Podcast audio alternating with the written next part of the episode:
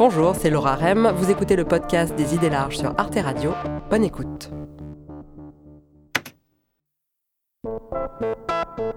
On entend souvent dire que l'ascenseur social serait en panne depuis 40 ans.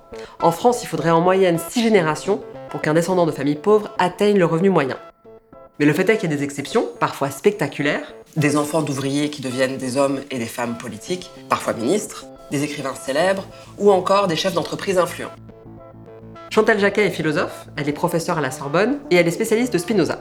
Pour étudier les parcours des gens qui passent d'une classe à l'autre, elle a créé le concept de transclasse à l'occasion d'un premier livre sur le sujet en 2014. Alors comment comprendre ces trajectoires qui semblent démentir les lois de la sociologie? Est-ce que c'est quand même un peu une affaire de volonté, de mérite ou d'ambition? Qu'est-ce qui reste du milieu d'origine? Peut-on vraiment quitter sa classe sociale?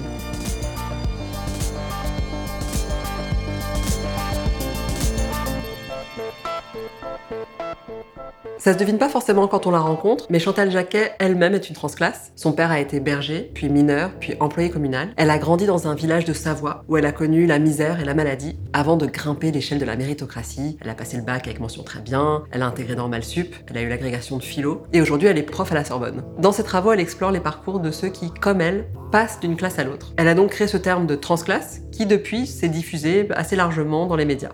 bien sûr, il existait déjà d'autres termes comme transfuge de classe par exemple, mais elle voulait un terme plus neutre. Ça m'a permis surtout de remettre en cause un certain nombre de catégories, c'est-à-dire l'idée de réussite, l'idée d'ascension. Finalement, le fait de changer de classe sociale, ça n'est pas nécessairement euh, quelque chose de systématiquement euh, positif si euh, ce changement finalement s'accompagne d'une forme d'aliénation, c'est-à-dire si on épouse aveuglément les valeurs du milieu dominant, si on contribue à maintenir la reproduction pour les autres, je ne suis pas sûre qu'un tel parcours puisse être euh, quelque chose présenté comme une véritable ascension. Il me semble que quand on parle d'ascension sociale, on attribue déjà une valeur au parcours. Donc c'est pourquoi il faut sortir de cette logique de la réussite, de l'ascenseur ou, du déclassement pour faire une mise au point au cas où vous n'êtes pas en train de dire que ce n'est pas désirable, enfin c'est désirable de ne pas avoir de problème d'argent, de ne pas avoir de problème de santé.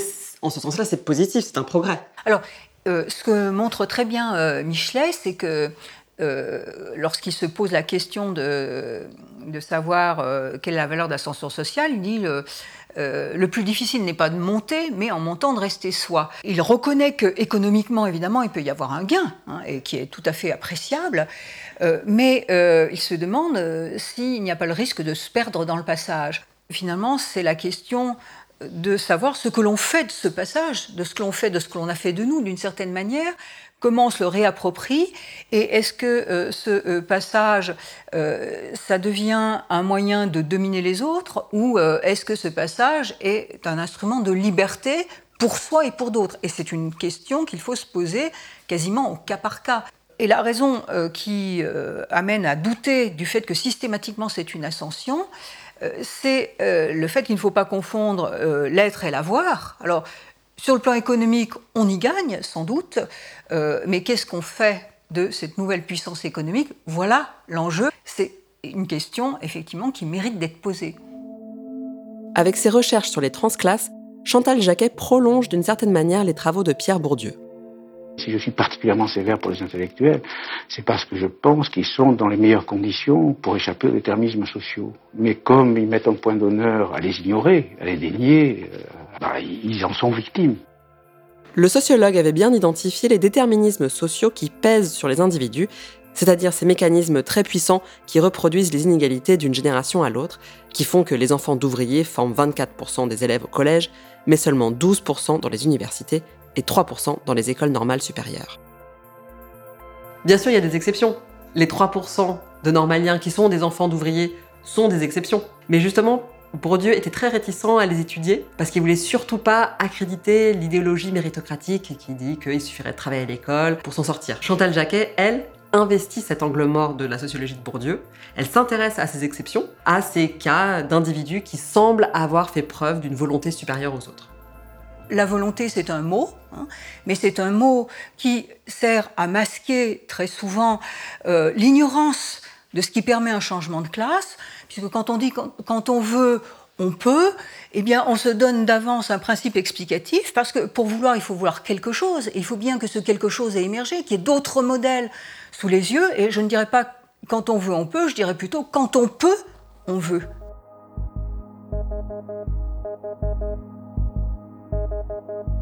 Si euh, vous n'avez aucune possibilité, si vous n'avez aucun imaginaire, si personne ne vous fait la courte échelle, comment euh, pouvoir euh, s'extirper d'une situation qui s'est reproduite indéfiniment, d'une histoire qui est celle de vos parents, qui s'est reproduite à maintes reprises? Il faut donc précisément qu'il y ait cette combinatoire de facteurs qui permettent d'expliquer une autre trajectoire. Donc c'est ça qui est un peu contre-intuitif, mais qui est important à comprendre, c'est que pour elles, ceux qui échappent à leur classe sociale d'origine sont tout aussi soumis aux déterminismes sociaux que ceux qui restent dans leur milieu d'origine. Les transclasses ont souvent eu une instite qui a su les encourager, ou qui a su les orienter, où ils ont fait euh, souvent une rencontre amicale décisive, ou une rencontre amoureuse, où on leur a présenté euh, quelqu'un qui pouvait être un modèle désirable dans lequel se projeter. Toutes sortes de facteurs qui vont les propulser.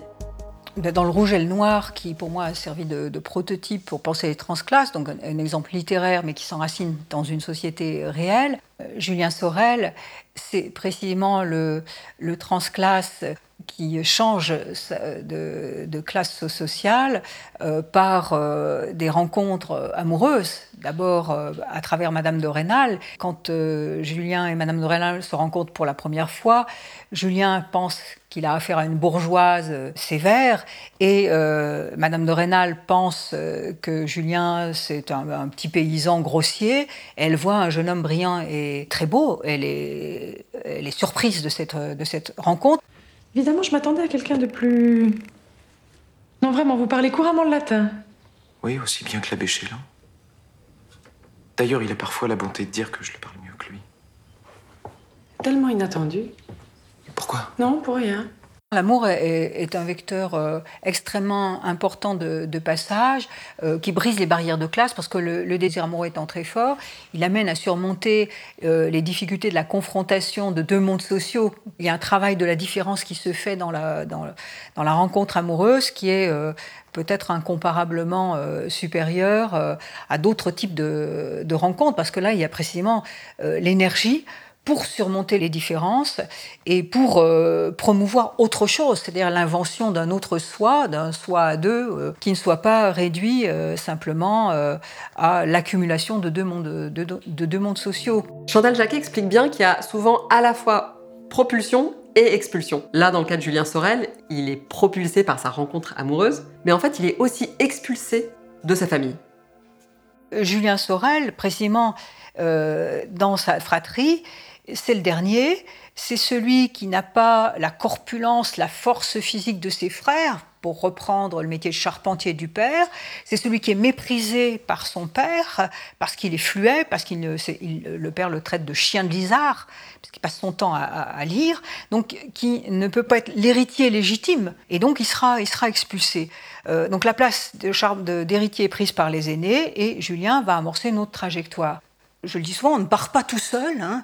Euh, on est aussi porté ou mis à la porte par un milieu, euh, parce qu'il peut y avoir également comme facteur hein, le fait qu'on ait le vilain petit canard, qu'on ait une orientation sexuelle qui ne convient pas.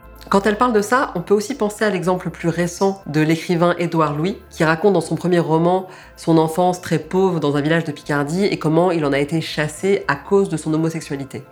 On peut avoir parfois l'impression que le transfuge de classe, celui qui fuit son milieu, celui qui veut se réinventer, c'est quelqu'un comme ça qui a toujours été pris de liberté, qui a voulu autre chose, etc.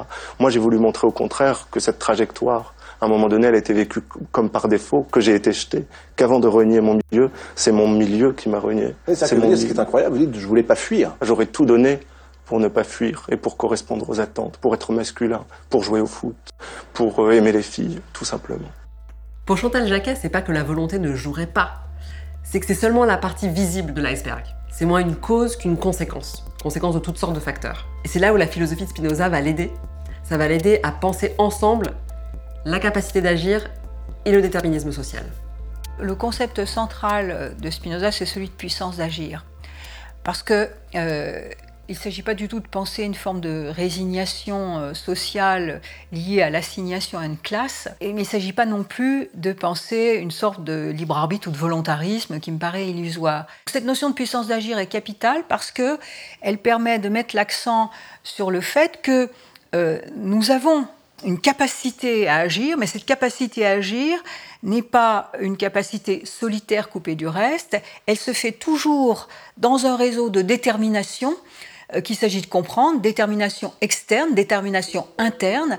Donc euh, ce qui est marquant chez Spinoza, c'est qu'il permet de réconcilier le déterminisme et la liberté. Alors ce concept de puissance d'agir permet donc d'être ni dans l'illusion du volontarisme quand on veut on peut, ni dans le fatalisme du tout est joué d'avance. que les transclasses soient expulsées ou propulsées de leur milieu d'origine, l'entrée dans leur nouvel univers social peut s'avérer douloureux, compliqué, parce qu'une classe sociale, comme l'a montré Bourdieu, c'est pas seulement une question de niveau d'argent, de salaire, c'est pas seulement le capital économique, c'est aussi le capital social, culturel, symbolique. C'est son réseau de connaissances, ses diplômes, les spectacles qu'on a vus, les livres qu'on a lus. C'est une manière de s'habiller, de se comporter, de parler. Vous irez directement en ville chez Monsieur Dunant, le drapier, qu'il vous taille un habit. Vous pouvez pas traîner chez nous dans cette tenue. J'en profiterai aussi pour vous faire couper les cheveux. Tout transclasse est amené finalement à déconstruire et reconstruire son identité. Autrement dit, euh, il va euh, faire l'épreuve du passage, qui est une épreuve de confrontation entre des mondes, des codes différents qui peuvent être parfois contradictoires. D'où euh, des tensions, des fluctuations, alors tensions qui peuvent être vécues différemment, précisément en fonction des circonstances, tensions qui peuvent être vécues sous la forme du déchirement, euh, qui peuvent être vécues sous la forme de la trahison. C'est par exemple le cas en partie d'Annie Ernaux qui euh, a le sentiment d'avoir abandonné euh, derrière elle euh, sa famille, qui se sent en porte-à-faux, le sentiment de, ne plus être tout à fait la même, d'avoir intégré un monde bourgeois. Annie Ernaux est sans doute l'écrivaine transclasse la plus célèbre. Cette agrégée de lettres a grandi dans le village d'Yvetot, en Normandie, où ses parents tenaient une petite épicerie. Se décrivant comme une immigrée de l'intérieur, elle dit souvent qu'elle écrit pour venger sa race. Elle parle dans son livre La place de son sentiment de trahison à l'égard de sa famille, et elle y raconte aussi les moments où elle a éprouvé de la honte sociale, la honte de ses origines. Il n'y a pas de raison d'être honteux de ses origines, pas plus que glorieux. Hein. Euh, c'est pour ça que je dis qu'un homme libre n'a ni honte ni orgueil. Euh, ça suppose un travail sur les affects, bien évidemment, un travail qui passe par une compréhension euh, du fait qu'on n'est pas responsable de ses origines. Mais la honte, généralement, comme tout affect triste, ne peut pas être vaincu simplement par un discours rationnel. Euh, et ça, c'est une leçon que nous livre Spinoza. Un affect euh, ne peut être vaincu que par un affect contraire et plus puissant. C'est la raison pour laquelle une des étapes pour vaincre la honte, c'est renverser le stigmate et faire de ce qui nous opprime un levier de liberté Autrement dit, euh, transformer cette honte en fierté, en revendiquant les origines, en revendiquant le, parcours. Euh, alors ça, c'est une étape qui vaut pour les transclasses, mais également, par exemple, euh, pour les gays, hein, la fierté gay, qui fait le pendant de cette honte d'une sexualité réprouvée. et en même temps, c'est une étape parce qu'il n'y a pas de raison non plus d'éprouver de la fierté. C'est une étape nécessaire, mais qu'il faut dépasser pour se libérer finalement de ces jugements de, valeur et pour pouvoir penser selon un régime de, nécessité.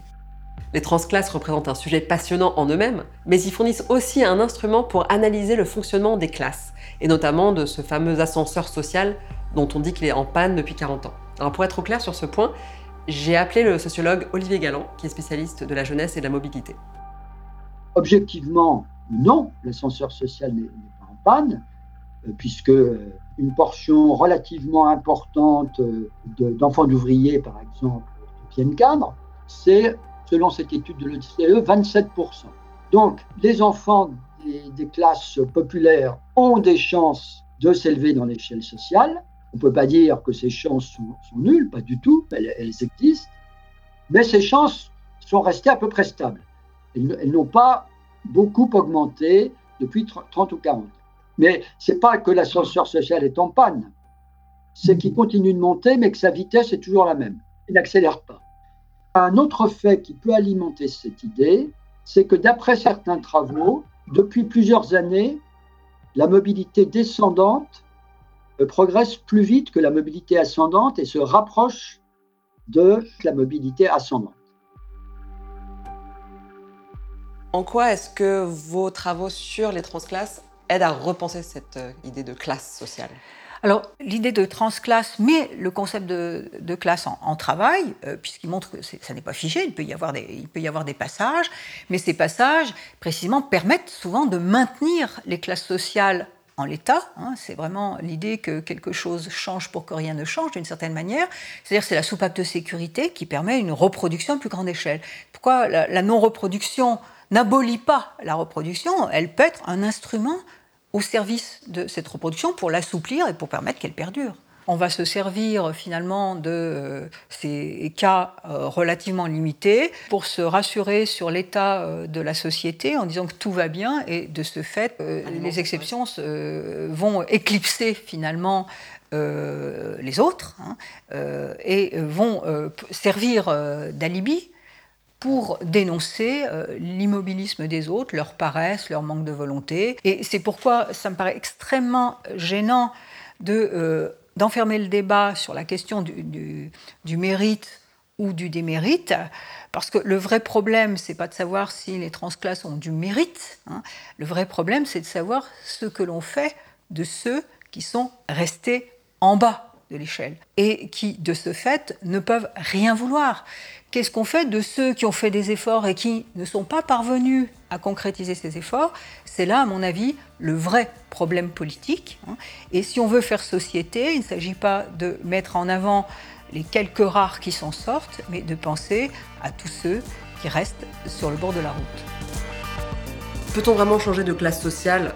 Ça reste relativement rare, mais c'est possible. Malgré les angoisses de déclassement, les chiffres de la mobilité sont en réalité assez stables. En revanche, pour Chantal Jacquet, ceux qui s'arrachent de leur milieu d'origine sont pas plus libres ou plus méritants que les autres. L'ascension sociale n'est pas une aventure individuelle, il n'y a pas de self-made man.